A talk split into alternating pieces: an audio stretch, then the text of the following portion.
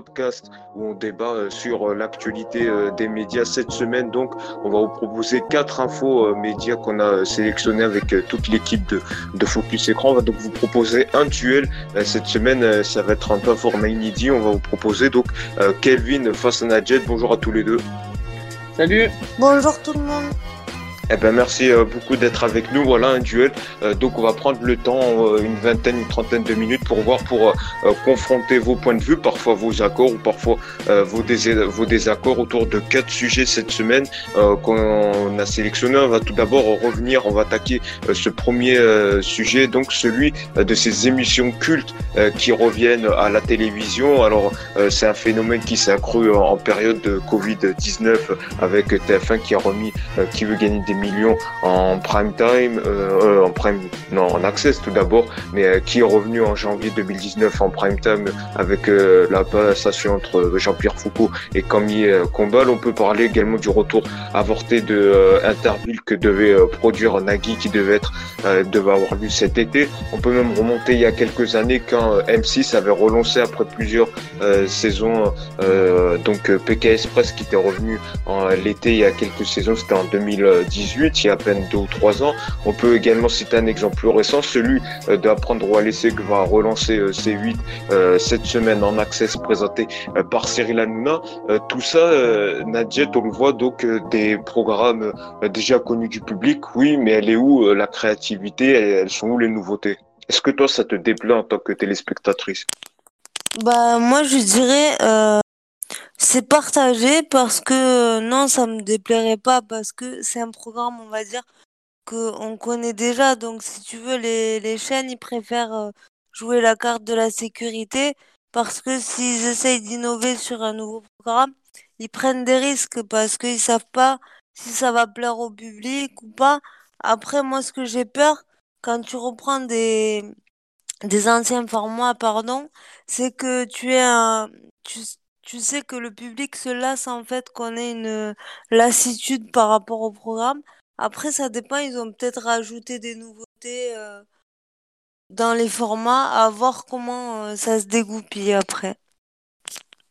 Euh, Kelvin, tu partages cet avis, tu dis que les directeurs de programme jouent la sécurité, les téléspectateurs connaissent déjà ces programmes.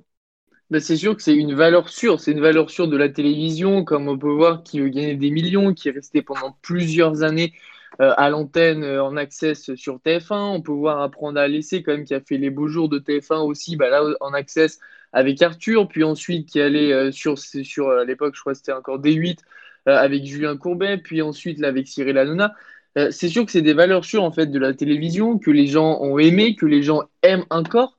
Et c'est vrai que même hors période du Covid, avant, euh, c'est vrai que c'est assez compliqué maintenant pour des grandes chaînes comme TF1, comme M6, d'innover, de prendre le risque, surtout c'est ça, c'est de prendre le risque en access, euh, bah, de, tomber, par exemple, moins de 2 millions, tout ça, ils ne peuvent pas se le permettre forcément. Donc, du coup, il faut déjà avoir des valeurs sûres et surtout bah, le coût, c'est-à-dire que euh, innover dans une nouvelle émission, bah, ça va prendre plus de temps, ça va, on va, ça va coûter plus d'argent, va falloir trouver euh, le concept, euh, l'animateur, toutes ces choses comme ça. Tandis que quand on a déjà l'émission, le format, eh ben, on va le remettre, on va peut-être changer d'animateur, comme on peut voir avec Camille Combal euh, Jean-Pierre Foucault.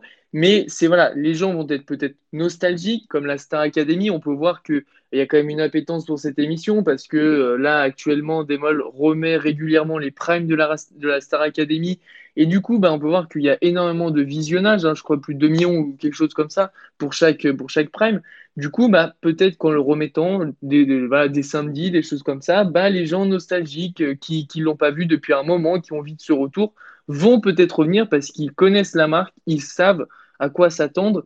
Et du coup, bah, ça va être beaucoup moins compliqué que d'avoir de, un nouveau jeu où les gens vont pas savoir forcément bah, si, ça va leur plaire ou pas. Et du coup, là, ça va s'intensifier encore dans le futur avec cette crise où on peut voir qu'il y a quand même bah, une chute euh, des, des, recettes euh, publicitaires. Et du coup, bah, je pense que c'est de plus en plus compliqué d'innover aussi, mais plutôt de racheter des programmes, euh, voilà, les chaînes.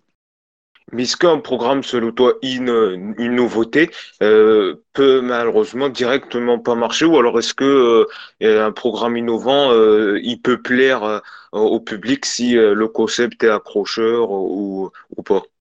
Bah oui, là-dessus, c'est vrai que d'un côté, on va avoir des gens qui vont dire oui, on en a un peu marre d'avoir tout le temps des anciens jeux qui, qui, qui reviennent à la télévision, on a envie de nouveau. Donc peut-être que si on trouve un concept qui est un petit peu plus innovant, qui va, euh, voilà, qui, qui, qui va un peu plus s'accrocher, peut-être. Alors c'est vrai que du coup, après, maintenant, on voit sur, euh, notamment sur TF1, l'access, c'est-à-dire 19h, 20h. Bah, il y a quand même, euh, maintenant, c'est une série télé, donc c'est vrai que du coup, ça serait peut-être plus un jeu 18, 19 heures. Donc, du coup, il faut trouver un nouveau concept. Et c'est vrai que bah, d'un côté, ça peut, ça peut passer, ça peut, voilà, on peut peut-être avoir un nouveau jeu qui va durer pendant plusieurs années, même si on peut voir qu'aujourd'hui, voilà, c'est peut-être un, petit peu plus compliqué, qu'on n'est pas forcément dans le même esprit qu'avant. Et euh, bah, comme un, programme ancien qu'on remet, qu'on pensait que ça allait marcher parce qu'il y avait une grande attente. Et puis bah, finalement, c'est plus peut-être forcément la même génération, c'est plus peut-être les voilà, c'est bah, des anciens codes qui sont plus adaptés aujourd'hui et du coup bah, qui vont pas retrouver forcément le public. Donc d'un côté, il y a des deux. L'innovation, ça peut être d'un bon côté comme d'un mauvais. Euh, peut-être euh, Nadjet pour conclure euh, sur donc ce phénomène et peut-être ces émissions nouvelles cette année, il y en a eu très peu à la télé. J'en ai sélectionné deux ou trois. Il y a Mask Singer qui a fait beaucoup parler avec Camille Combal. C'était une adaptation d'un programme étranger. La boîte à secrets avec France 3 avec Faustine Bollard, elle a quitté une nouveauté, même si le concept n'est pas euh, nouveau, hein. c'est quand même des célébrités qui voient euh, des gens revenir sur des passages de leur vie, mais voilà d'une manière euh, différente. Est-ce que selon toi, bon là il y a le contexte, le contexte économique qui va malheureusement pas permettre aux chaînes de pouvoir faire des nouveaux programmes. Est-ce que selon toi tu veux que les directeurs de programmes amplifient ces nouvelles émissions, peut-être commencer à les diffuser en une case un peu plus moins stratégique et puis si ça marche peut-être le mettre en accès ou en prime. Oui, après, moi, je suis un peu partagée. Euh, je suis d'accord avec Calvin et avec toi aussi. Mais le problème, c'est que euh, si tu prends le risque d'innover, de faire des nouvelles émissions, tu sais pas euh, si la mayonnaise va prendre ou pas. Donc, faut pas oublier, ça, ça coûte de l'argent. Comme il a dit Kelvin, faut trouver un animateur qui correspond à l'émission.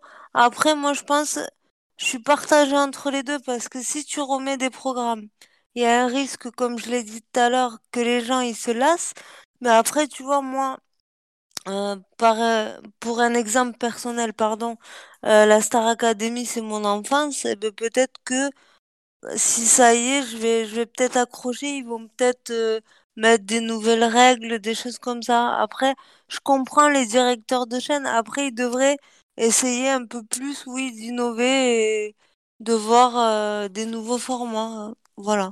C'est pour ça qu'on voit souvent, par exemple, M6 qui a souvent l'été euh, Bon, parfois c'est pour euh, des, des, stockages parce que leur émission n'a pas plu, mais parfois ils lancent des programmes l'été pour euh, euh, voir un peu ce que ça donne. Ici, ça marche, le programme revient à la rentrée sous une autre case horaire. Donc voilà, merci, ça c'était le premier sujet. Maintenant, on va attaquer un deuxième sujet, celui-ci autour d'une journaliste, Élise Lucier, puisque vous le savez, cette semaine, donc mardi, France 2 va donc diffuser un nouveau numéro de cache d'investigation consacré sur les inégalités euh, salariale entre les hommes et euh, les femmes. Alors c'est euh, nous on va s'intéresser au style Lucé, Élise Lucé qui fait beaucoup parler.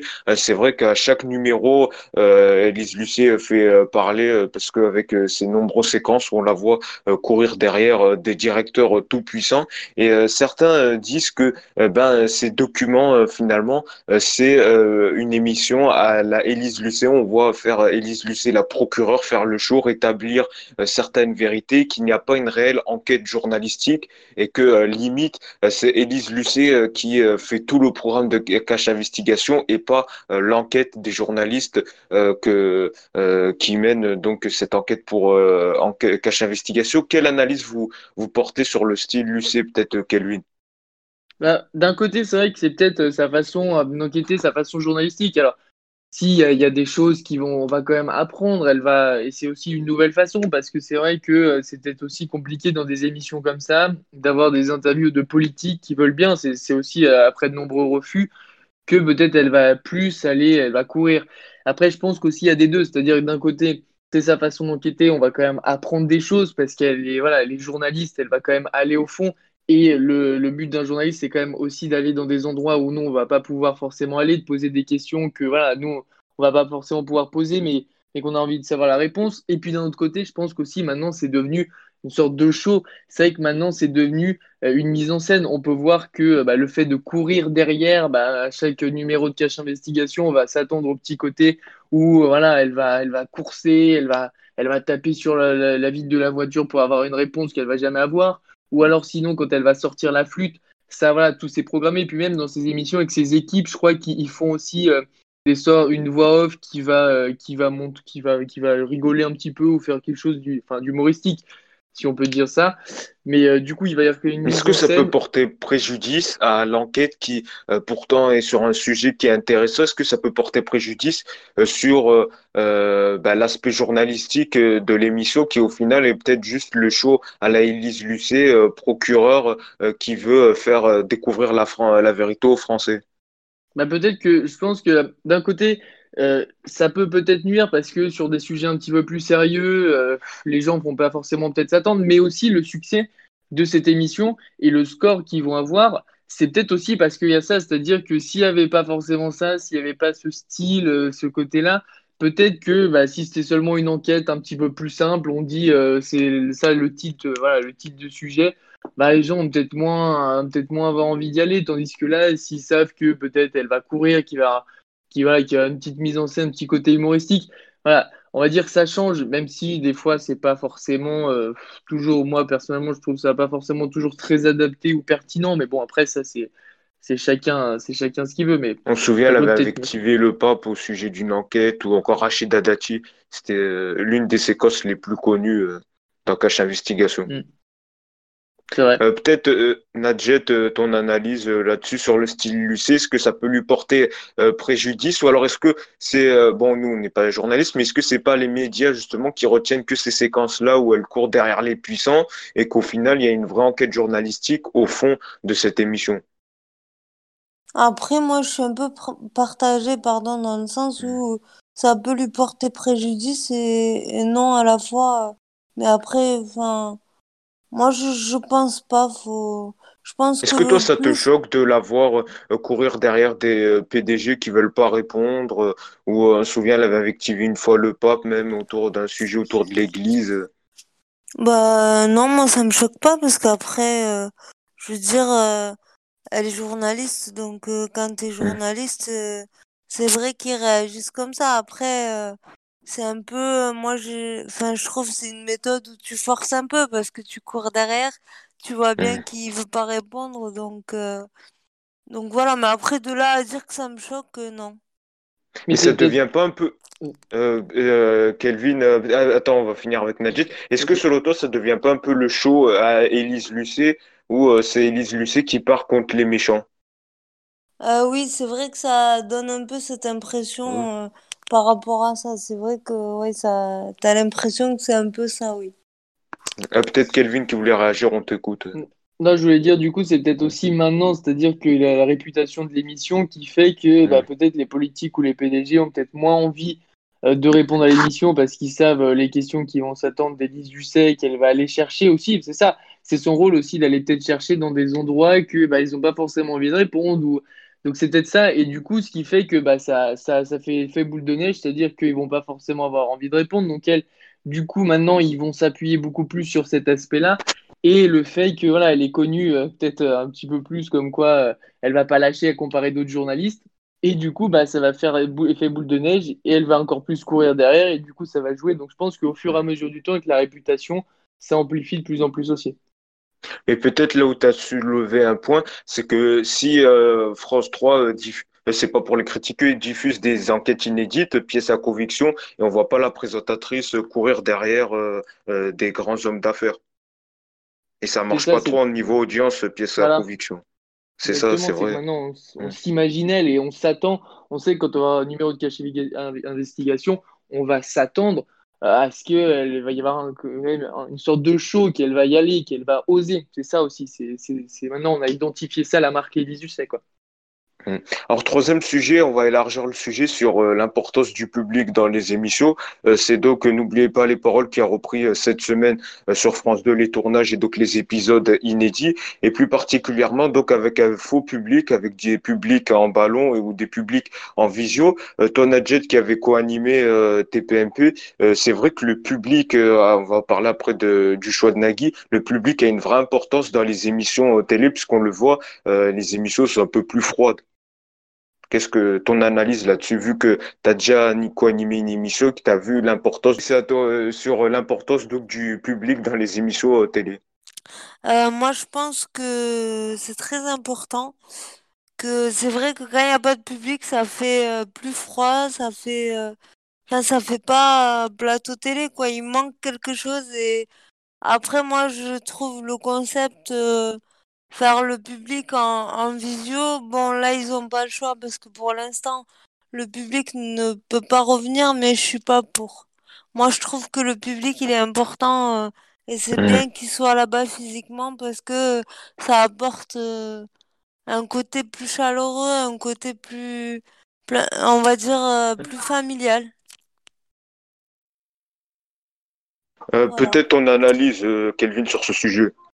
Bah, c'est vrai que du coup, dans des émissions plus de divertissement, comme euh, c'est par exemple les 12 coups de midi, ou là, euh, n'oubliez pas les paroles, c'est vrai qu'ils ils sont importants et sont essentiels, c'est pour mettre l'ambiance, les rires, les applaudissements derrière. Et du coup, je pense que au début, c'était le concept un peu bizarre. On s'était dit, oula, en ballon, euh, qu'est-ce que ça va redonner à l'écran Et finalement, c'est pas si mal, je trouve. Le concept comme ça, on voit que ça bouge, c'est alterné en plus avec des vrais danseurs, donc du coup, il n'y a pas ce côté euh, statique, mais il y a aussi ce côté mouvement. Et puis quand il filme les plans larges de loin, c'est pas si mal encore. Franchement, le résultat, euh, je préfère encore ça que par exemple au 12 coups midi avec les écrans derrière. Oui, c'est ça. Il y a, y a... C'est ça. C'est quel dispositif a été donné pour les 12 coups de midi C'est le côté euh, avec les écrans derrière qui sont qui sont en, avec euh, des images de fleurs, de choses comme ça derrière. Ah voilà, donc il n'y a carrément euh, pas de il y a carrément public pas du tout public. On voit, on voit les familles des candidats derrière sur les écrans, mais du coup, euh, ils n'ont pas forcément tout le temps ajouté les, le côté applause, tout ça, qu'ils vont avoir du coup sur mm. N'oubliez pas les paroles. C'est plus froid. C'est ça, c'est plus froid. dans des émissions comme ça le midi, il faudrait un peu plus où il y a, voilà, il y a de l'humour, des choses comme ça, un peu plus de détente. Mais ouais, mais c'est vrai que cette crise, au moins, elle aura soulevé un point, c'est euh, l'importance du public qui paraît un peu euh, banal dans ces émissions, mais que ce soit également euh, dans les talks. Après, ça dépend les talks. Je pense que les talks comme euh, quotidien, on va en parler dans le dernier sujet, le public a peu son importance, mais comme des talk shows d'humeur, comme Touche pas à mon poste, quand même, ça a une importance avec les réactions du public aux vannes de, de Cyril Hanouna, etc. Peut-être Kelvin. Oui, oui, c'est sûr. Et encore, même quotidien, des fois, quand il y a des, des, des, choses d'humour, des choses comme ça, il faut y avoir le public derrière qui va, qui va applaudir. Mais c'est vrai que là, euh, pour Touche pas en poste avec Cyril quand ils font des blagues, quand ils font des choses comme ça, c'est aussi pour avoir euh, derrière ce public qui va applaudir, qui va rigoler. Euh, et c'est vrai que là, c'est essentiel. Et on se rend compte à ce moment-là que ben, d'un coup, ça fait des grands plateaux où ils sont vides et ils essayent de tous combler avec des écrans derrière, mais c'est vrai que c'est assez compliqué. Et puis, euh, il faut de l'ambiance, il faut. C'est ça, c'est vraiment ce cœur-là pour même les humoristes qui viennent aussi en plateau, pour les choses comme ça. Quand ils font des vannes, mais que derrière ça rigole pas, je pense que c'est assez compliqué aussi pour eux. Quoi. Mmh. Mmh. Et Nadjet, toi qui, comme je le disais, avec co-animé euh, TPMP, tu avais vu l'importance euh, du public dans ce talk? Ah oui, oui, moi je, moi je trouve que je suis d'accord avec Kelvin, le public il est très important parce que ça apporte un côté convivial, un côté familial et de la joie. Et pour des émissions de divertissement comme ça, c'est important euh, d'avoir du public parce que ça apporte un plus. Et comme il le disait euh, Kelvin, ben, notamment bah, TPMP, quand ils font des blagues, des fois il appelle quelqu'un du public, ça amène quand même... Euh, une autre ambiance. Ça, là, c'est vrai que bon, ils ont repris. Il n'y a pas de public, ça fait plus froid, ça fait bizarre en fait. Et du coup, moi, je suis euh, pour euh, le public sur les émissions de télé parce que ça apporte quelque chose. Après, dans le quotidien, euh, qui est de public ou pas, tu vois pas la différence parce que il leur apporte pas autant d'intérêt que d'autres chaînes comme Cyril Hanouna qui est quand même avec son public, qui intègre quand même son public euh, dans ses émissions et tout ça, quoi. Alors pour finir, le dernier sujet que je voulais qu'on évoque, c'est donc quotidien justement qui marche bien, euh, plus de 2 millions euh, de téléspectateurs toute la semaine. Il hein, faut quand même le dire, c'est pas qu'un jour toute la semaine. Peut-être ton analyse là-dessus. c'est publié quotidien a réussi à trouver un nouveau public, ou alors est-ce que c'est l'actu, le confinement et le déconfinement qui a apporté un coup d'éclat en audience pour au quotidien? Euh, moi, je pense que c'est le confinement qui a fait que ça leur a apporté de l'audience parce que les gens, euh, si tu veux, bah, ils avaient rien à faire à part regarder la télé et euh, des fois, t'avais rien du tout à la télé. Donc, du coup, les gens, ils regardaient et c'est le confinement qui les a sauvés. Après, est-ce que ça va durer? Je suis pas sûre. Voilà. Mais après, pour la première semaine quand même de déconfinement, ils sont quand même restés euh, euh, largement leader, même si, euh, comme tu l'as dit, tout le monde n'est pas sorti. C'est pas vraiment un déconfinement c'est un déconfinement progressif, donc certains ont quand même gardé les, les, les, mêmes habitudes. Mais peut-être est-ce que ce confinement va peut-être redistribuer les cartes niveau access On le voit que quand même pour l'instant, euh, la Sécu du Kif n'a pas trop décollé, reste en dessous du million. Il y a, ça profite beaucoup aux, aux émissions de talk d'actu comme c'est à vous et quotidien qui restent à un haut niveau. On voit que TF1 se stabilise un peu avec 2,5 millions, mais qui maintenant reste toujours au-dessus d'M6 avec l'émission de cuisine de Cyril Lignac qui, euh, elle, malheureusement, commence à baisser encore 1,8 euh, million. Est-ce que, euh, ce loto, ça peut redistribuer les cartes, Kelvin, de l'accès ou pas? Est-ce que le confinement va changer les ordres de bataille ou est-ce qu'on va revenir aux, confi aux configurations initiales de l'accès? Bah, je pense que déjà, avant, c'est là, je suis pas trop d'accord avec toi, Nadjet, c'est que déjà, avant le confinement, euh, le quotidien faisait déjà aussi des, des, scores à 2 millions, même 2 millions 1. Alors, c'était pas des semaines entières, mais il y avait quand même de très bons, de très hauts niveaux. Et même, c'est à vous qui, cette année, est passé encore un stade supérieur et qui faisait de plus en plus. Et on peut voir quand même ce déclin, cet inversement, du coup, de Cyril Hanouna, qui, même avec Touche pas mon poste, arrivait pas forcément non plus à monter très très haut cette année. C'était des, moyennes d'un million deux, des choses comme ça. Mm. Donc il baisse quand même de plus en plus. Et je pense que bah, du coup là, on peut voir, bon, c'est en période un peu un peu spécial, mais c'est vrai que Camille Combal qui veut gagner des millions, euh, bah, TF1, ils ont arrivé à, trouver le programme. Du coup, ça remonte un peu quand Cyril Lignac, c'est ce qu'on avait dit déjà. Je pense qu'avec la fin du confinement, où les gens vont retourner au travail, les enfants aussi à l'école, ils ont moins le temps forcément de faire, euh, de se mettre toute la famille à 18h45 devant la, la télévision pour faire la cuisine ensemble.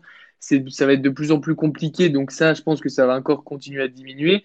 Après, c'est à vous, c'est vrai que c'est quand même bah voilà, on a, on a quand même de l'information, on a des invités qui sont plutôt de qualité, on a aussi des journalistes, donc du coup on a de vrais reportages de l'information et c'est ce qui va aussi pour le quotidien, c'est-à-dire que euh, les gens, je pense, en cette période ont eu besoin d'informations, d'informations euh, vérifiées euh, et c'est ce qu'ils font au quotidien.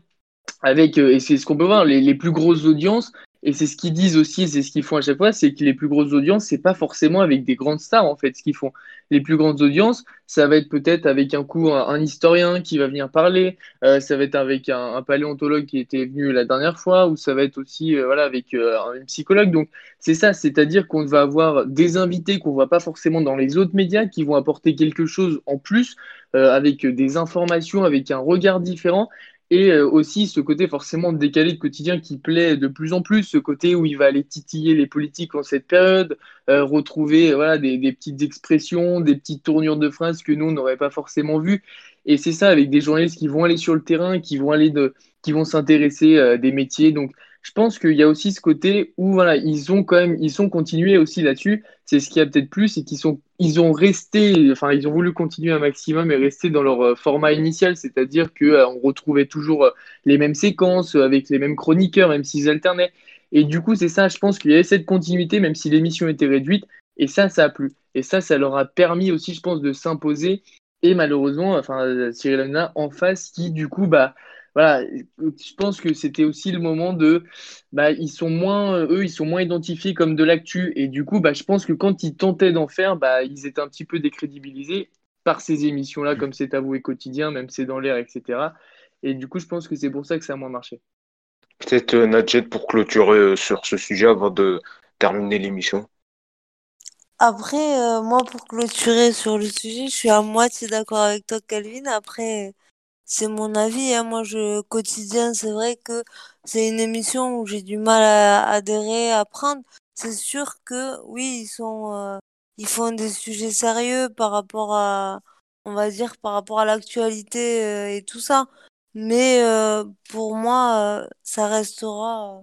Moi, pour moi, TPMP est plus intéressant. Après, c'est une émission de divertissement. C'est sûr que c'est pas la même chose. Après, moi.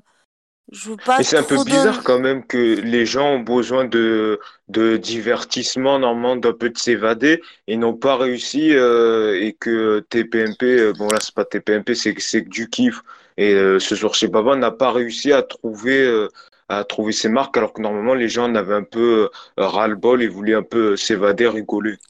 Ouais, mais après, je pense qu'il y a beaucoup de facteurs qui rentrent en compte. On vivait quand même une période assez euh, bizarre et assez compliquée pour tout le monde.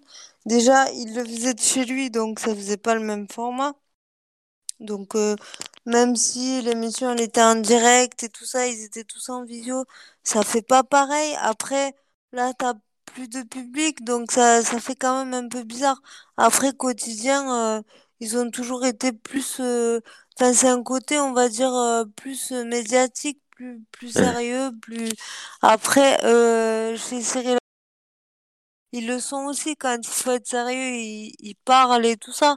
Mais c'est vrai que quand il te manque un public, quand euh, tu le fais de chez toi, ça donne pas pareil. Après, moi, je, par rapport à ça, euh, moi, je suis ravie que Cyril Hanouna l'ait fait parce que c'est quand même le seul qui, malgré tout ce qui se passe de chez lui, qui a animé son émission au départ et ça a quand même changé euh, les idées aux gens parce que quand même, même si vous dites qu'il a perdu, il a pas perdu tant que ça, il marche quand même, les gens, ils l'aiment bien quand même. Donc après, voilà, moi, euh, quotidien, j'adhère pas et j'ai du mal. Donc après, chacun euh, son point de vue là-dessus, quoi.